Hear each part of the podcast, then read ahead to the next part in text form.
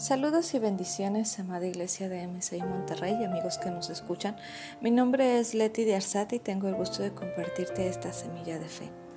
¿Alguna vez te has sentido ansioso o preocupado? ¿Alguna vez te has puesto a pensar qué es lo que debo hacer, hacia dónde debo dirigirme, qué decisión debo tomar? El Salmo 37 del 1 al 8 nos da recomendaciones muy puntuales cuando sentimos que nuestra vida no tiene alguna dirección específica y que necesitamos determinar alguna dirección para nuestras vidas.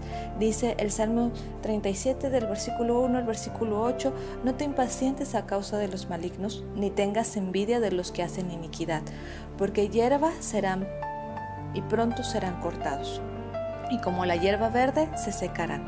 Confía en Jehová y haz el bien y habitarás en la tierra y te apacentará la verdad. Deleítate a sí mismo en Jehová y él te concederá las peticiones de tu corazón. Encomienda a Jehová tu camino y confía en él y él hará. Exhibirá tu justicia como la luz y tu derecho como el mediodía. Guarda silencio ante Jehová y espera en él. No te alteres con motivo de los que prosperan en su camino, por el hombre que hace maldades Deja la ira y desecha el enojo y no te excites en manera alguna a hacer lo mal. Lo primero que nos habla este salmo es no te desesperes.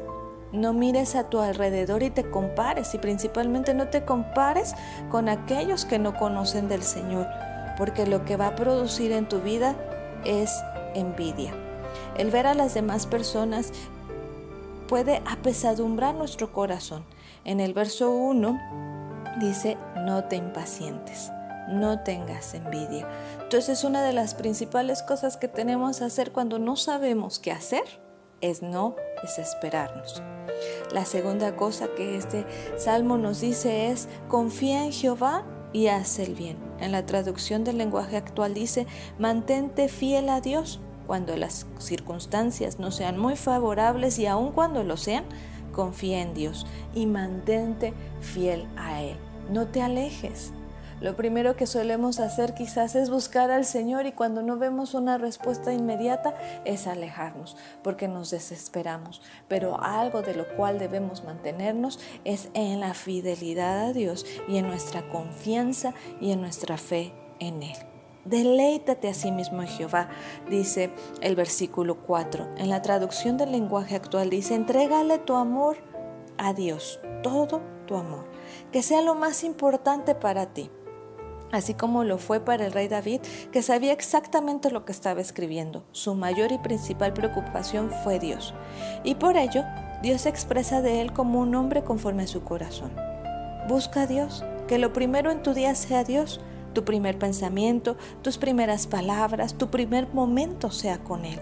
El mismo David nos enseña esto en el Salmo 63.1. Dios, Dios mío, de mañana te buscaré. Mi alma tiene sed de ti, mi carne te anhela en tierra seca y árida donde no hay aguas. El Salmo 5.3 dice, Oh Jehová, de mañana oirás mi voz y de mañana me presentaré delante de ti y esperaré. Y eso nos lleva a la siguiente recomendación. Encomienda a Jehová tu camino y confía en Él y Él hará. En la traducción del lenguaje actual dice, pon tu vida en sus manos, confía plenamente en Él y Él actuará a tu favor. Una de las características del rey David es que en cada una de sus decisiones confiaba y consultaba a Dios. Le preguntaba a Dios, ¿qué debo de hacer?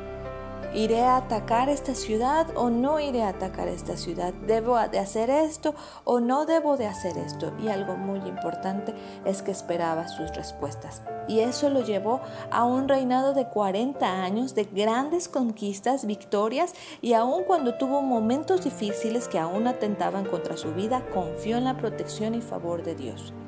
Algunos ejemplos los tenemos en el Salmo 27.1 que le dice, Señor, enséñame tu camino, guíame por senda llana.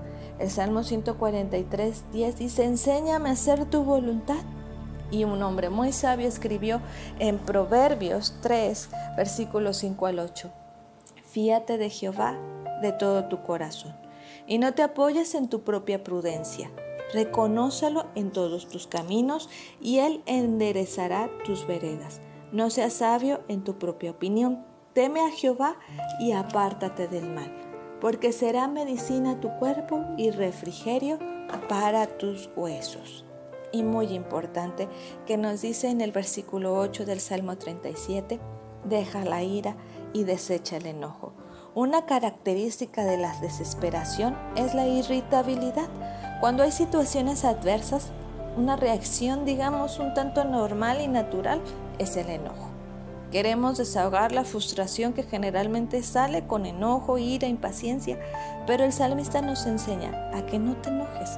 Confía en que viene la respuesta de lo alto. En la versión del lenguaje actual, en el verso 1 del mismo capítulo 37, del lugar de traducir no te impacientes, lo traduce como no te enojes. Así que no te enojes confía en el Señor. Porque luego nos impacientamos y nos enojamos principalmente con la gente más cercana, con los hijos, con el esposo, con la esposa, dependiendo cuál sea tu situación. Así que no te desesperes, que Dios tiene el control. Cuando estés pasando por alguna encrucijada, una disyuntiva, no te desesperes, confía en Dios y mantente fiel, deleítate en Él Encomienda tu camino a Él, busca su dirección y no des lugar al enojo. Aunque la respuesta parezca tardar, siempre llega a tiempo. Tal vez ya llegó y tú no te diste cuenta porque no reconociste la voz de Dios. Así que afina tu oído espiritual y sigue buscando a Dios, que Él te responderá. Recordemos lo que nos dice en Jeremías 33, 3. Clama a mí y yo te responderé y te enseñaré cosas grandes y ocultas que tú no conoces. Fue un gusto compartir esta semilla de fe con ustedes, amada iglesia. Sigamos confiando en el Señor y que las circunstancias no nos cieguen y entendamos que Dios sigue teniendo el control de todas las cosas. Bendiciones.